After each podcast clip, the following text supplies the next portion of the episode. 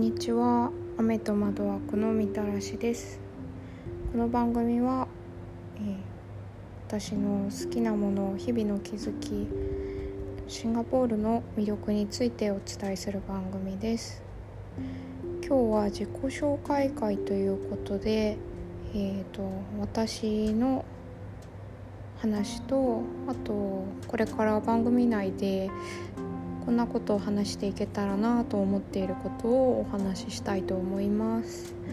まず私は今シンガポールに住んでいて在生歴は5年を少し超えたぐらいです。でえーと、留学経験とかもなくてホームステイの経験とかもなかったので、えーと旅行では海外には行ったことあったんですけどそれでも長くても1週間ぐらいだったので実際その何年単位で海外に住むっていうのは全く初めての経験でした。で一応シンガポールは中華系が7割であと,、えーと、インド系マレー系、えー、その他ですね。あの多民族国家なんですけれどもみんなが使ってる。一応母語はマレー語なんですが共共通言語は主には英語で、えーと、4カ国語英語マレー語中国語タミル語。タミル語というのはインドの南の方の言葉ですね。の4つの言語が、えー、共用語共用語になってます。えー、なのでま日本語が、うんと好きな方もたまにはいらっしゃるんですけど、えーと、英語でのやり取りになるので全く初めて日本から出るのは初めての経験だったので結構最初は苦労したんですけどそういう話とかあとはシンガポールと日本の違うところとかあとは日本を出てみて自分の持ってたあの思い込みをこう5年のうちにだんだんだんだん手放すことが客観視してこれはいらなかったな思う必要がなかったなとかそういうところに気づけてこれたのとこれからも気づいていきたいなというところでそういうところをお話ししていけたらなと思います。あとは、えー、去年なんですけど、えー、ミュージアムのボランティアガイドグループに所属しまして現在は研修中なんですがその研修を先輩方からしていただく中でシンガポールに5年住んでいでシンガポールって23区より少し大きいぐらいの島国マレーシアの先端にある島国であの正直そこまであの歴史的な遺跡とかが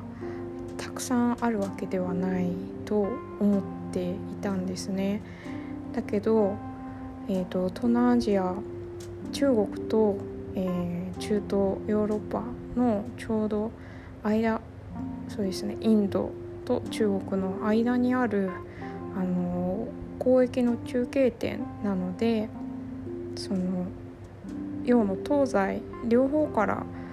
影響を受けた土地っていうのを研修で学んでそれがすごく面白かったので。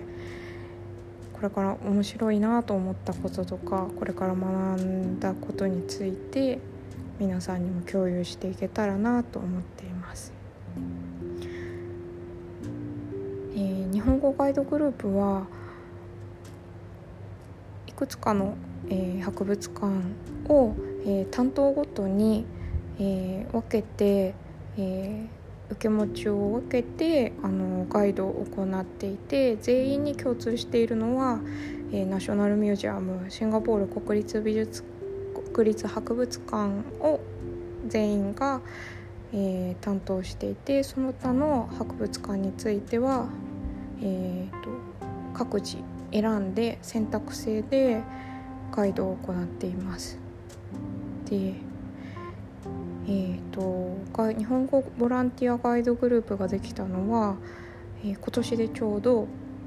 40年、えー、ちょうど40年前にたった2人の女性があの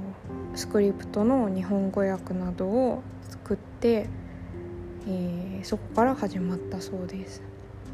もう本当にあのもともと英語もちろん英語の資料しか、えーと、博物館側の学芸員の方とかからはいただけないんですがそれをあの特別展も含めてみんなで手分けをしてえーと、英語から日本語訳に訳して、えー、原稿それぞれのガイドの原稿もそれぞれで作っておのおの勉強会などを通して自分でも調べてガイドができるように練習していくっていう形になってます。えーと、人によってなんですけどうんとその方の個性によってガイドの仕方が結構異なっていてあの軸になる部分は同じなんですけど、えー、歴史に強い方はその歴史の背景を詳しく説明したりですとか、えー、芸術に詳しい方は、えー、その芸術方面例えば博物館の中にある肖像画をえーと、私は割と歴史の観点あの芸術にあまり詳しくないので歴史の観点から説明してしまうんですがなので肖像画が飾ってあると肖像画の人物の説明とか時代背景の説明をしようとあのその切り口でしか考えてなかったんですがある先輩はその肖像画を描いた人画家さんがとても有名な方でメトロポリタン美術館にも、えー、置いてある、えー、その方の作品とかをご案内して、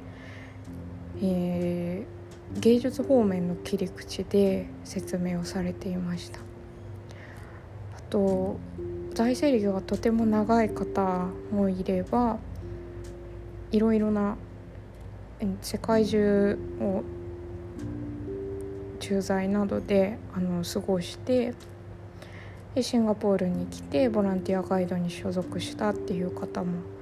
いらっしゃってそういう方の場合は別の国の例えばここはもともとイギリスの植民地なのであのイギリスの駐在の経験がある方だとそれともあの合わせてお話ができたりとかするんですね。あとはそうですね別の、えーと、ボランティアに所属している方はボタニックガーデンっていうシンガポールの植物園があるんですけどそちらのボランティアガイドもされている方もいらっしゃってシンガポールの、えーと、固有の植物固有というかマレーシアとマレーシア半島の、えー、植物とか動物についても、うん、そのそうですね絡めてお話しする方とかもいらっしゃって。もう非常に個性豊かで面白いんですねなのでそのお話もできたらなと思っています皆さんも今はちょっと日本からはあのクアランティーンがあの待機が必要なのでもしコロナが落ち着いてシンガポールを訪れる際には是非、えー、日本語日本語以外もあのボランティアガイドグループありまして英語とか中国語とかとスペイン語フランス語とかですかねのガイドグループもあるので是非よかったらあの調べて参加してみてください。はい、では自己紹介の回はそのこんなところで終わりにしたいと思います。はいそれではまた。